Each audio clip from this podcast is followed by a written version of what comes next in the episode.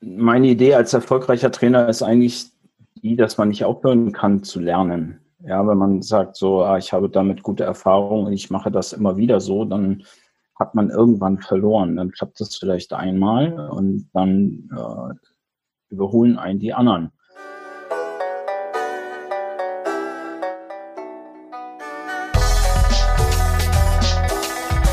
Bahn frei. Komm, dampf nochmal. Der Erfolg hat viele Gesichter, der Misserfolg nur eins. Glaube ich auch das, wo der Trainerberuf momentan steht.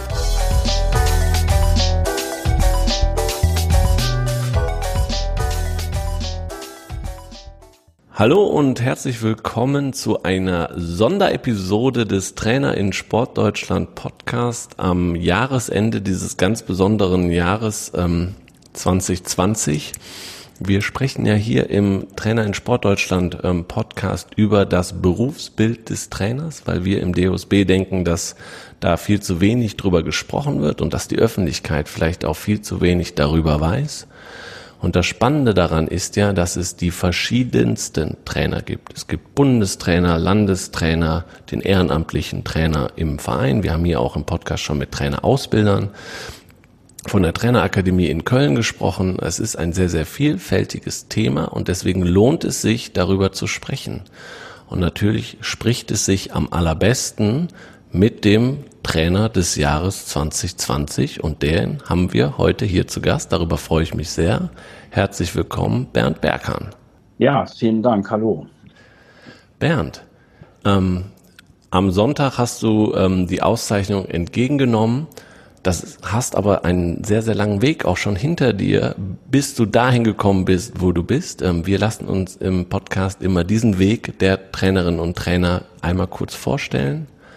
Vielleicht kannst du uns einen kurzen Abriss geben. Wo kommst du her? Wie bist du Trainer geworden und was machst du jetzt aktuell? Ja, äh, fange ich vielleicht mit dem Aktuellen an. Ich bin Bundestrainer Schwimmen. Hm, wir nennen diese Position auch äh, Teamchef. Bin aber auch Trainer am Sportler im Bundesstützpunkt Magdeburg. Und da liegt meine Kernaufgabe, dass ich hier die Sportler und Sportlerinnen ähm, trainiere. Angefangen habe ich 1988, kann man sagen, in Schleswig. Mit Triathlon-Gruppen, Erwachsenengruppen habe ich dort gearbeitet und ähm, bin da 1990 zu meiner ersten Schwimmgruppe gekommen als Trainer. 1992 Richtung Hamburg wegen des Studiums äh, gezogen und habe dann in der Nähe von Hamburg in Elmshorn ähm, eine Anstellung als Trainer aufgenommen, die ich dann parallel zum Studium durchgeführt habe. Das waren dann nachher am Ende 20 Jahre Tätigkeit in Elmshorn. Und 2012 bin ich dann rüber nach ähm, Magdeburg gewechselt und äh, habe dort ähm, den Cheftrainerposten von Bernd Henneberg übernommen. Und ähm, ja, da mm, ist es dann weiter gewachsen und ähm, ähm, ja, Erfolge kamen hinzu und dann letztendlich wurde ich 2019 Bundestrainer für den Deutschen Schwimmverband. Vielen Dank. Ähm, wie ist denn der Trainer des Jahres durch dieses schwierige Jahr 2020 gekommen? Die Privatperson oder der Trainer? Beides, weil auch das, ähm, die Verbindung zwischen Trainerberuf und Privatem ist auch ein Thema hier im Podcast, weil das ja nicht immer so einfach miteinander zu vereinbaren ist. Ja, also ja, das war äh, recht schwierig, sage ich mal. Also erstmal, wir waren zu dem Zeitpunkt, ähm, als sich das alles entwickelte mit dem Coronavirus, waren wir im Höhentrainingslager in Spanien. Und ähm, ja, da auch so ein bisschen äh, natürlich äh, gebunden, weil man ist dann an die Flüge gebunden und so weiter und hat dann alles mitbekommen in den Medien, wie der Verlauf ist. Und dann kam schon ein bisschen Unruhe auf im Trainerteam und natürlich auch bei den Sportlern. Und wir mussten dann drei Tage bevor wir eigentlich abreisen wollten, aus der Höhe oder ich sag mal aus Spanien fliehen das war alles sehr turbulent und da hat uns dann der Verband ähm, großartig unterstützt äh, und hat uns da praktisch ausfliegen lassen. Das war schon ein kleines Abenteuer. Ähm, die Sportler haben das sportlich genommen. Ja, und äh, wir sind alle gut zu Hause angekommen. Das war dann letztendlich unproblematisch, die Rückreise. Aber man hat natürlich Ideen und Vorstellungen äh, in der Situation. Da spielt sich ja so viel im Kopf ab. Kann man alles gar nicht mehr so richtig nachvollziehen. Ja, und ähm, dann ging es weiter. Wir haben dann hier das Training in Magdeburg wieder aufgenommen. Äh, immer natürlich mit dem Ziel Tokio 2020 und sind auch davon ausgegangen, dass es stattfinden wird. Und dann hat sich ja immer mehr herauskristallisiert, dass es unmöglich scheint, Olympische Spiele durchzuführen äh, mit dieser Pandemiesituation. Und ähm, ja, das, ich habe dann die Sportler schon darauf vorbereitet, dass es dazu kommen könnte, zu dieser Meldung. Und die kamen dann ja auch ähm, relativ spät, aber sie kamen dann. Und wir mussten dann sehen, dass wir uns neue Ziele setzen und wie wir mit der Situation umgehen. Und wir haben dann erstmal das Training reduziert, ähm, haben geschaut, okay, äh, die Perspektive Olympia ist jetzt erstmal weg. Ähm, die Nahziele waren weg, wie Qualifikationswettkämpfe und solche Dinge. Äh, all das hat mich natürlich auch als Bundestrainer beschäftigt. Das heißt, äh, man muss sehr mal begleitend wieder über Kriterien nachdenken. Wie organisieren wir eine Qualifikation, nachdem die ganzen Wettkämpfe weggefallen waren? Das war also eine sehr, sehr turbulente Phase, die eigentlich ja noch nicht beendet ist, wo es mal ein bisschen Ruhe gab zwischendurch, aber mittlerweile ist es ja wieder sehr turbulent, wo wir uns als Verband dann auch ständig Gedanken müssen, wie können wir eine Qualifikation absichern, weil die ist noch nicht vollständig bei uns im Verband.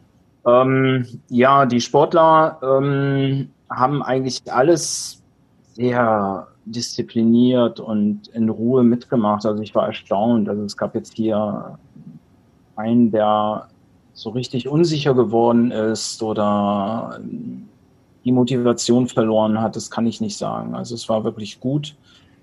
Äh, wir haben viele verschiedene neue Dinge ausprobiert im Training, einfach um ja, für den Kopf immer was dabei zu haben. Äh, haben neue elektronische Hilfsmittel mal ausprobiert, ähm, so Spielereien, aber auch, ähm, wo man schon wusste, so es wird uns eigentlich nicht weiterführen, aber ähm, es hat einfach das Training ein bisschen interessanter gemacht, ja. Und ähm, dann hatten wir die Möglichkeit, wir konnten dann nochmal ins Trainingslager fahren, als die Situation gut war. Das ging dann bis zum 2. Oktober, waren wir dann in Italien, mal für drei Wochen wieder in der Höhe. Waren alle topfit, wieder zurück und wollten dann wieder loslegen und sich äh, präsentieren bei den deutschen Meisterschaften, die angesetzt waren. Ja, und auch das fiel dann wieder ins Wasser. Ja, ja, man musste dann wieder die Leute aufrichten. Wir haben dann hier Trainingswettkämpfe durchgeführt, hatten nochmal die Möglichkeit, hier in Magdeburg einen Wettkampf durchzuführen. Die Ergebnisse waren gut, sind immer noch gut. Ähm, alles entwickelt sich eigentlich prima Richtung Tokio 2021. Gab es denn ähm, als Sicht des Trainers Dinge, ähm, wo du gesagt hast, ich habe was gelernt durch die Krise. Ja, ganz sicher. Das kann ich jetzt noch gar nicht alles reflektieren. Aber ich glaube, wir haben alle gelernt in dieser Zeit. Ähm, das war für die ganze gesamte Menschheit sicherlich lehrreich. Also wo Prioritäten liegen, ähm, was Gesundheit bedeutet, was für einen Trainer hm, war es ja unfassbar. Es war ja mit diesem Lockdown auch die Möglichkeit, tatsächlich mal ein paar Monate im Sommer zu Hause zu sein, die man sonst nie hat.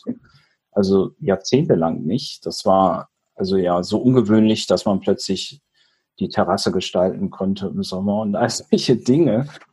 Man hat sich also um Sachen kümmern müssen oder man konnte sich um Sachen kümmern, äh, die man gar nicht kannte als Trainer. Ja, und ähm, ich habe meine Wohnung kennengelernt zum Beispiel. Also all solche Dinge. Ähm, ja, also da, da ist schon viel Neues dazugekommen.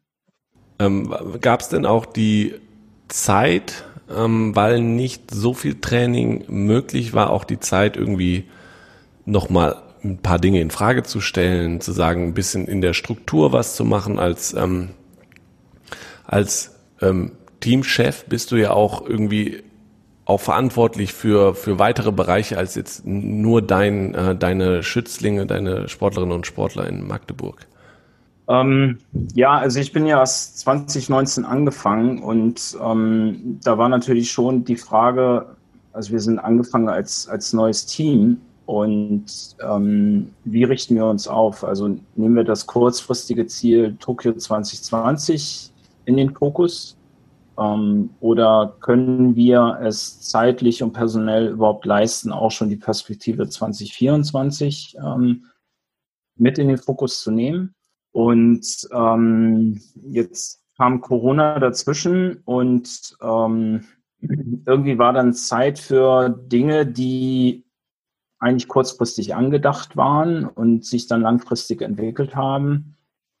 Ähm, wir haben uns sicherlich strukturell nochmal sehr viel besser aufgestellt im Deutschen Schwimmverband, personell sehr viel besser aufgestellt in der Zeit. Ähm, Im Grunde sind so langfristige Strukturveränderungen, dafür ist der Zeitraum einfach noch zu kurz, um zu sagen, okay, es ist alles, alles wirksam, so wie wir es gerne hätten. Okay. Ähm, wenn ich mir deinen Lebenslauf angucke, dann hast du ja sehr viel, du hast drei Studiengänge, also Psychologie, Diplom, Studiengang besucht, Trainer, Diplomtrainer, äh, Sportpsychologe, dieses Thema immer weiter lernen, das ist auch immer ein Thema hier im Podcast. Also ein Trainer muss eigentlich lebenslang Lernender bleiben. Hast du das besonders verinnerlicht? Ja, ähm, ja, es ist bei mir dann immer irgendwie alle drei Jahre so ein, so ein, also wenn man das so in meinem Lebenslauf mal schaut, ich habe immer drei Jahre gearbeitet und dann wieder irgendeine Ausbildung begonnen, weil ich dann für mich das Gefühl hatte, ich brauche wieder Input und habe nebenbei eigentlich auch immer wieder Fortbildung wahrgenommen, also hm, vieles durch die Trainerakademie und äh, durch andere Verbände und andere Sportarten immer wieder versucht, äh, mich weiterzuentwickeln. Ein Problem von mir war halt immer, dass parallel die Arbeit lief und dadurch die äh, Studiengänge auch gelitten haben. ähm, aber äh, für mich war es inhaltlich immer eine, ein wichtiger, wichtiger Punkt, also dass ich mich weiterentwickle, neue Inspirationen bekomme, Kontakt habe mit anderen Trainern, mit äh, Wissenschaftlern, die mich in irgendeiner Weise auch weiterentwickeln können in meinem Bild als Trainer. Ist das was, ist das ein Teil der Philosophie, die du auch versuchst, ähm, als Teamchef in, die, in den Verband zu tragen? Äh, ja, also ich, meine Idee als erfolgreicher Trainer ist eigentlich die, dass man nicht aufhören kann zu lernen. Ja, wenn man sagt, so, ah, ich habe damit gute Erfahrungen und ich mache das immer wieder so, dann hat man irgendwann verloren. Dann klappt das vielleicht einmal und dann äh, überholen einen die anderen. Und um das zu vermeiden, ähm, muss man einfach dranbleiben. Ja, und äh, es geht gar nicht anders. Unser, unser Metier, unser, unser Bereich entwickelt sich ständig weiter. Es gibt äh, neue elektronische Tools, es gibt neue wissenschaftliche Erkenntnisse, ähm, es gibt neue Erfahrungen, es gibt äh, neue Top-Leistungen und also immer auch wieder neue Ziele. Und ähm, da müssen wir dranbleiben. Wie viel Zeit hat man denn als Bundestrainer, der jetzt ja auch noch Athleten betreut, diesen Weitblick, den Blick über den Tellerrand überhaupt zu haben. Ich habe mal mit hier im Podcast mit dem Daniel Nitschkowski, das ist der Trainerausbilder beim Deutschen Fußballbund gesprochen und der wünscht sich quasi für die Trainerinnen und Trainer in den, er spricht jetzt erstmal von den Bundesliga-Vereinen, eigentlich eine Position, die genau diese Aufgabe dem Trainer zuarbeitet sagt diesen Blick über den Tellerrand, Fortbildung, Weiterbildung, was machen andere, kann der Trainer in seiner täglichen Arbeit nicht auch noch leisten. Wie sieht das bei dir aus? Also das ist äh, auch etwas, ähm, was mich äh, sehr hindert, dass der Tag nur 24 Stunden hat. Also ähm, als Trainer arbeitet man ja grundsätzlich viel. Ja, und ähm, ich versuche zwischendurch immer wieder ähm, mich auf dem Laufenden zu halten. Also habe verschiedene Tools auch auf meinem Rechner oder auf meinem Handy, mit denen ich Nachrichten abgreife oder bei Twitter äh, verschiedene Sportler, verschiedene Trainer, verschiedene Wissenschaftler äh, verfolge und dann so am Ball bleibe. Aber ich habe jetzt ähm, seit einiger Zeit auch einen äh, sehr guten Kollegen, der Dr. Alexander Törpel, der jetzt auch bei uns Bundestrainer Diagnostik ist, der vieles von dieser Arbeit äh, für mich jetzt abnimmt und äh, solche Dinge sichtet und der auch weiß, in, in welche Richtung lausche ich und, und höre einfach und äh, der mich dann ähm, sehr häufig mit äh, wissenschaftlichen Studien bombardiert. Kann man sagen, dass du, das klingt für mich so, aber das habe ich auch in Aussagen ähm, äh, wie von äh, Sarah Köhler, es gibt keinen Millimeter meines Kraulamzugs, den er noch nicht analysiert hat. Bist du da sehr akribisch? Ja, sagt man mir nach, aber ich, ich habe immer die Vermutung, ich bin es nicht und ich bin viel zu chaotisch und äh, eigentlich auch unsortiert und unordentlich. Und auf der anderen Seite sieht man mich von außen als sehr akribisch und sehr detailliert und detailverliebt. Ähm, was den Kraulanzug von Sarah Köhler angeht, da hat sie natürlich recht. Gut, aber ist für dich Akribie ein, eine Kompetenz eines Trainers, die da sein muss oder dieses analytische? Ja, ich, ich denke, ohne, ohne dem geht's gar nicht. Also kann man nicht international erfolgreich sein. Also wir haben gegenüber den internationalen Konkurrenten haben wir, äh, sage ich mal, auch unsere Nachteile in Deutschland. Ja, es ist ja ähm, eigentlich in jeder Sportart so. Und wir können ja nur konkurrenzfähig sein, wenn wir in einigen anderen Bereichen besser sind. Und dazu gehört dann einfach, dass wir die Dinge, die wir im Griff haben können, auch in den Griff nehmen. Und ähm, das ist zum Beispiel die Schwimmtechnik.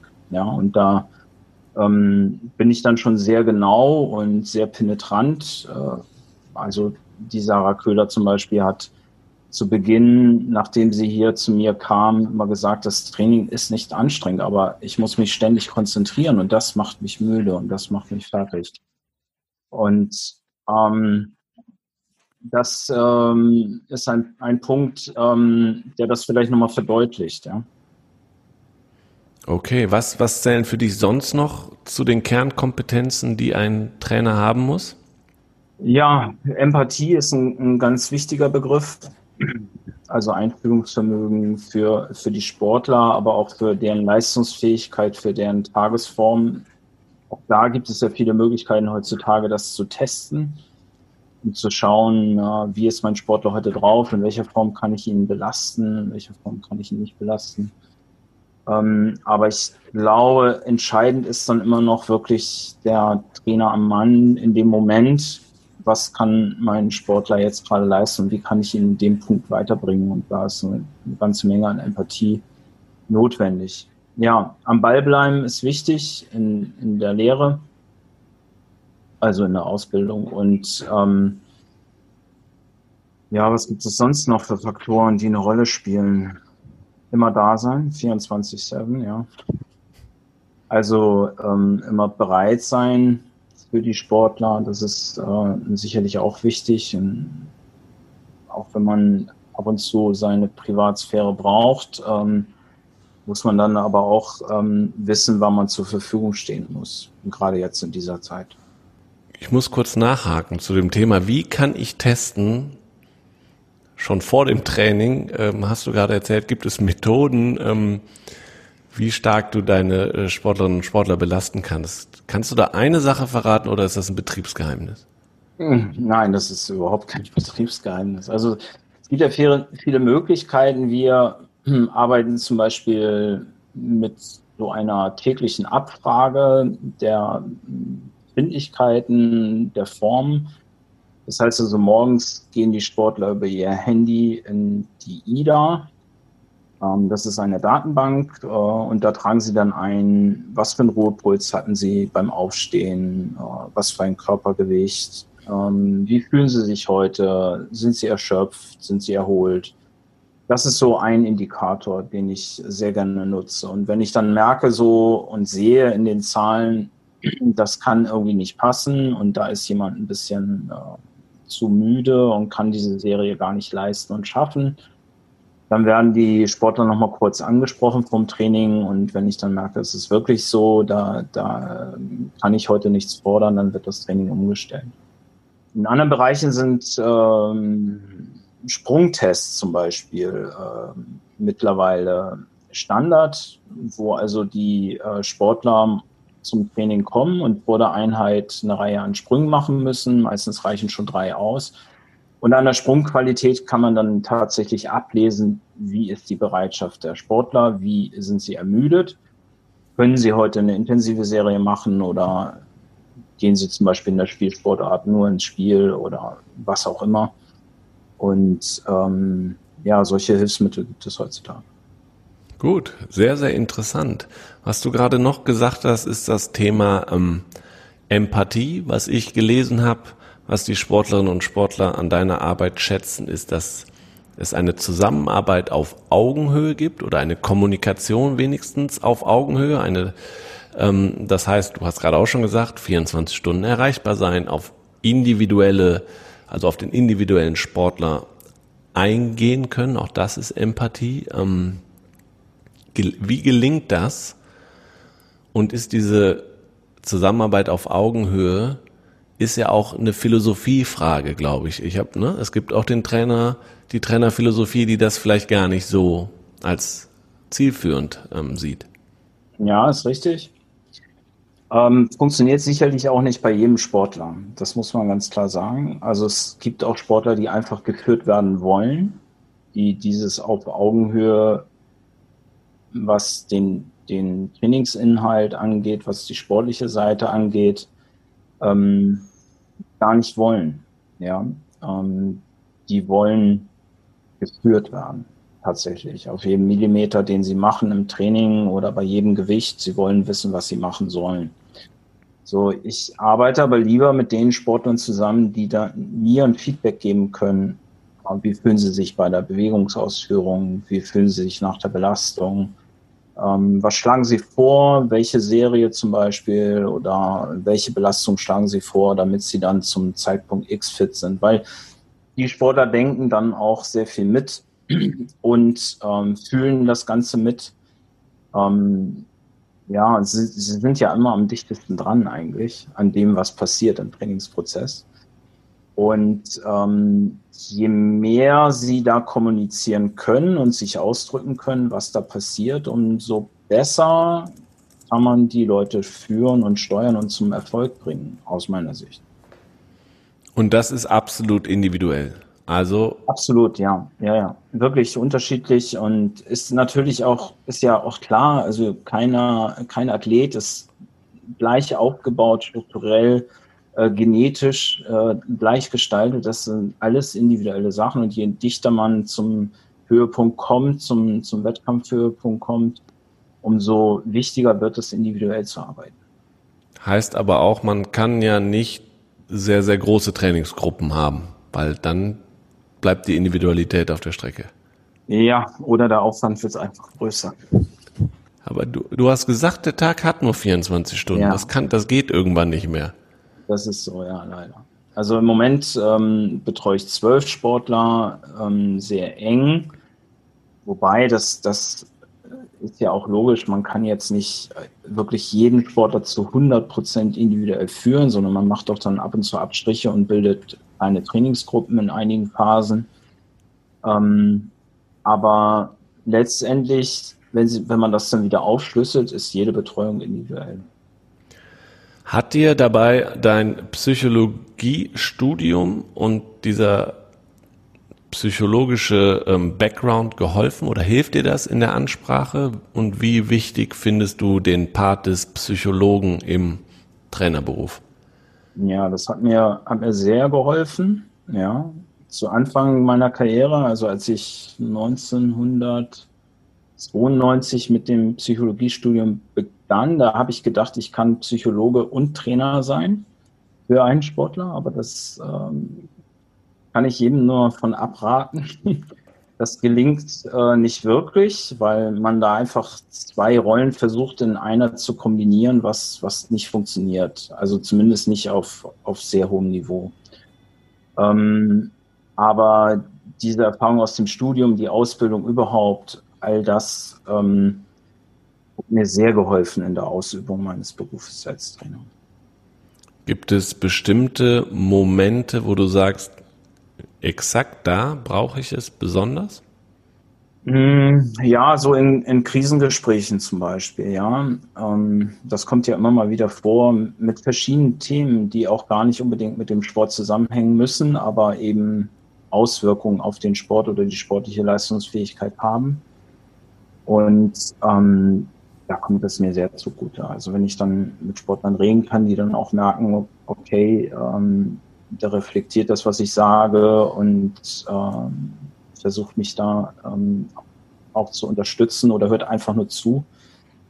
Ähm, also es sind schon, sind schon, ähm, sage ich mal, hilfreiche Anteile aus meiner Ausbildung. Ähm, was mir im, aus der jüngsten Vergangenheit ein bisschen im Kopf geblieben ist, war ähm, Schwimm-WM 2019 in Guangzhou. Ähm, Florian Wellbrock nach enttäuschenden, ähm, enttäuschend ist Englisch, aber 800 Metern, die nicht so gelaufen sind, äh, wie ihr euch das sicherlich vorgestellt habt.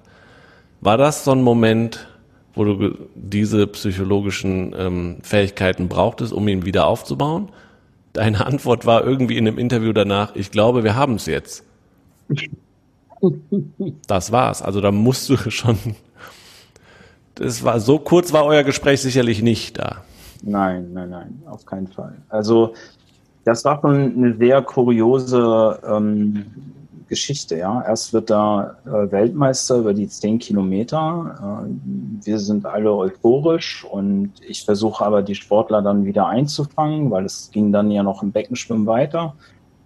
Es waren noch andere Sportler von mir in der Vorbereitung, die das dann natürlich auch mitleben von ihrem Trainingskameraden. Und ähm, ja, dann versuchst du die Sportler weiter zu führen. Dann kam der Staffelweltmeistertitel von seinen Trainingskameraden noch dazu. Ähm, das hat er dann vom, vom Seerand aus äh, erlebt, vom Ufer aus erlebt.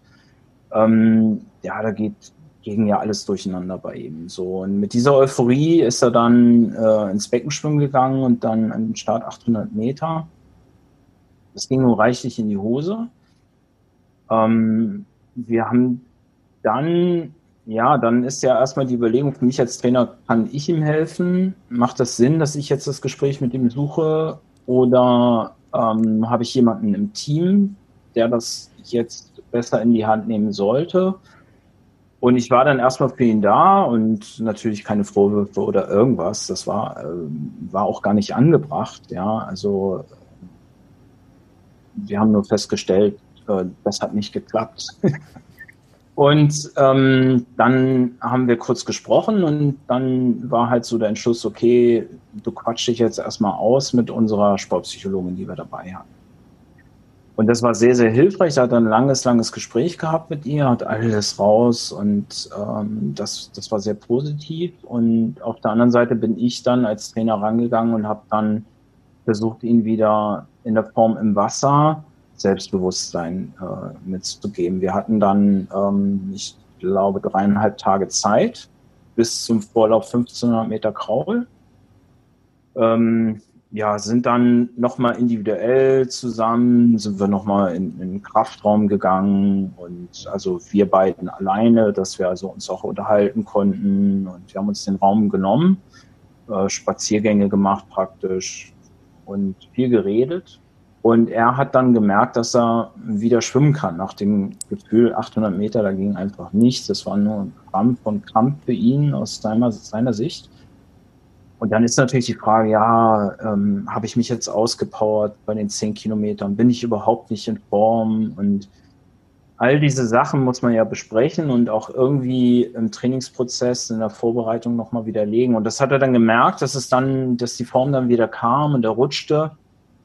Und ähm, ich konnte ihn dann sehr positiv ins, in diesen Vorlauf schicken.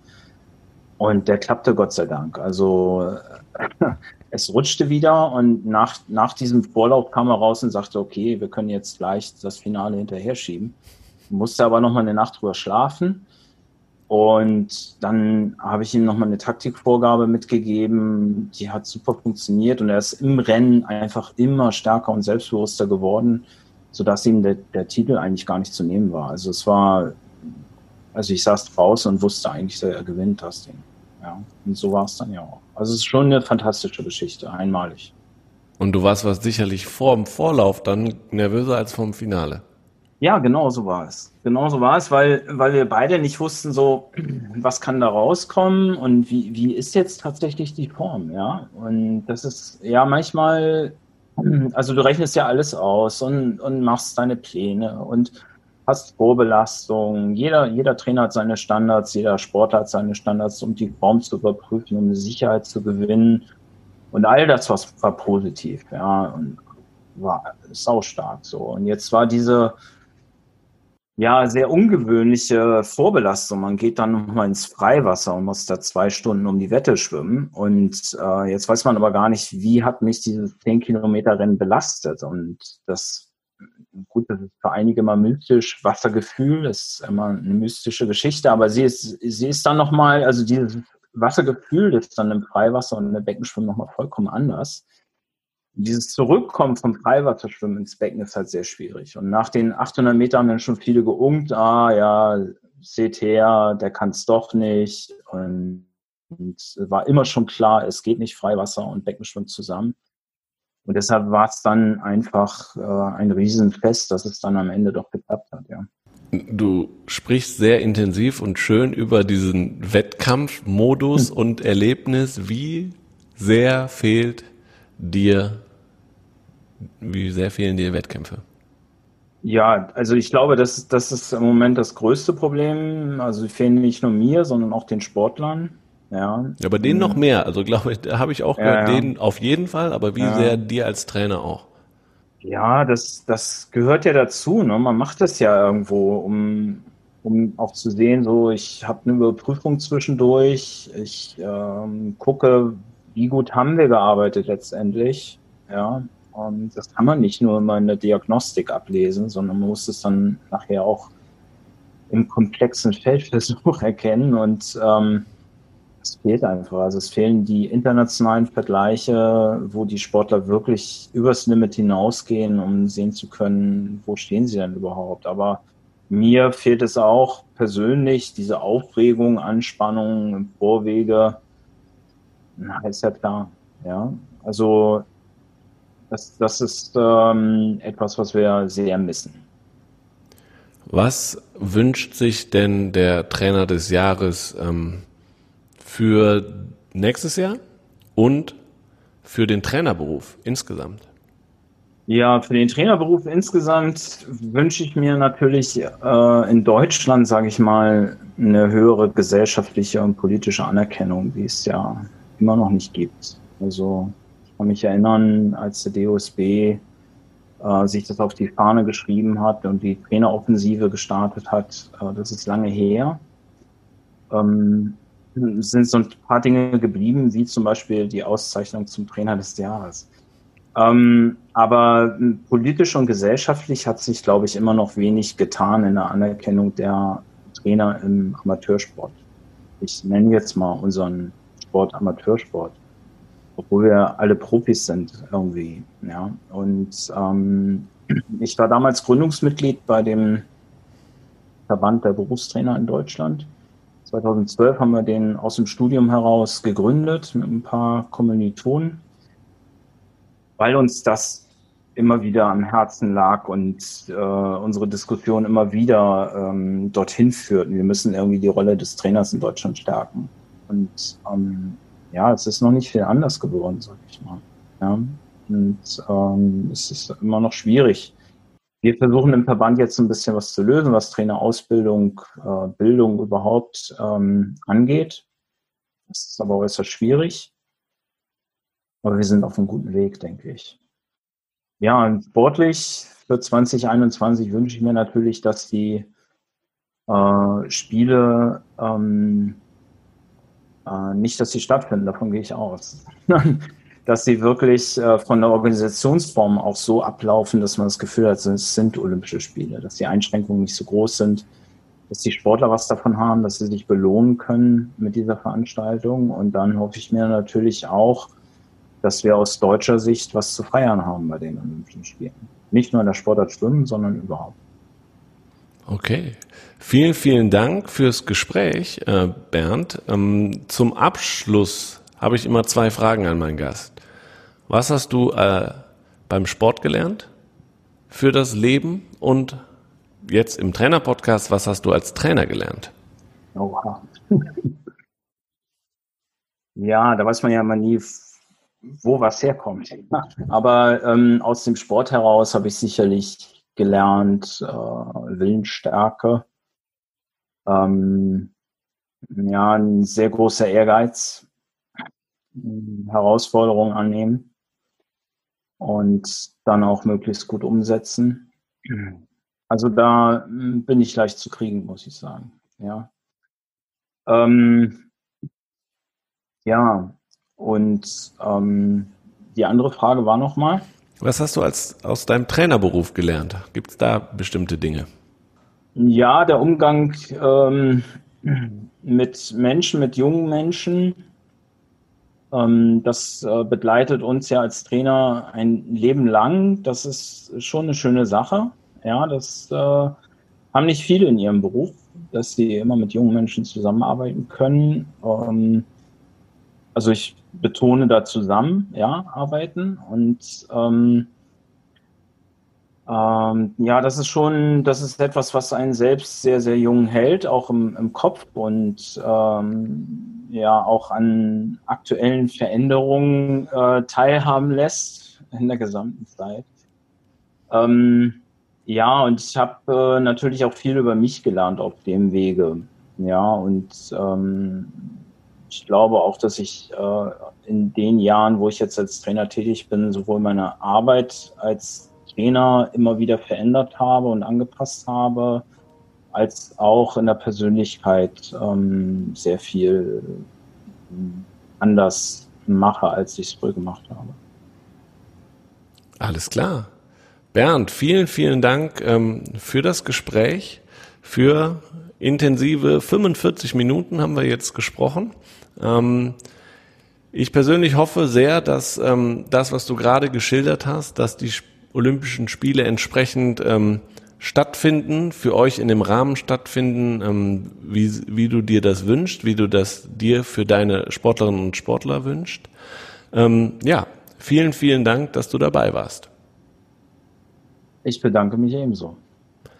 Und vielen, vielen Dank für die äh, Zuhörerinnen und Zuhörer da draußen. Ähm, wenn euch der Podcast gefallen hat, dann gerne ähm, eine, lasst eine gute Bewertung da und ähm, empfehlt den Podcast gerne weiter. Ich glaube, da ähm, es gibt sehr, sehr spannenden Insights haben wir heute bekommen. Ähm, ansonsten, wer sich als auch Trainer oder Trainerin ist, herzlich eingeladen, in die Facebook-Gruppe Trainer in Sportdeutschland zu kommen. Da gibt es einen Austausch äh, rund um das Berufsbild des Trainers und der Trainerin. Ähm, da posten wir auch immer den Podcast. Da könnt ihr also quasi nie verpassen, wenn es eine neue Folge gibt.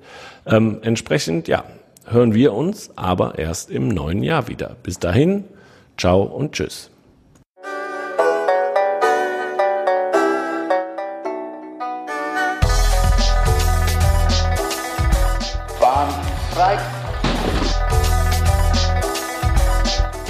Komm, Dampf nochmal der Erfolg hat viele Gesichter, der Misserfolg nur eins. Glaube ich auch das, wo der Trainerberuf momentan steht.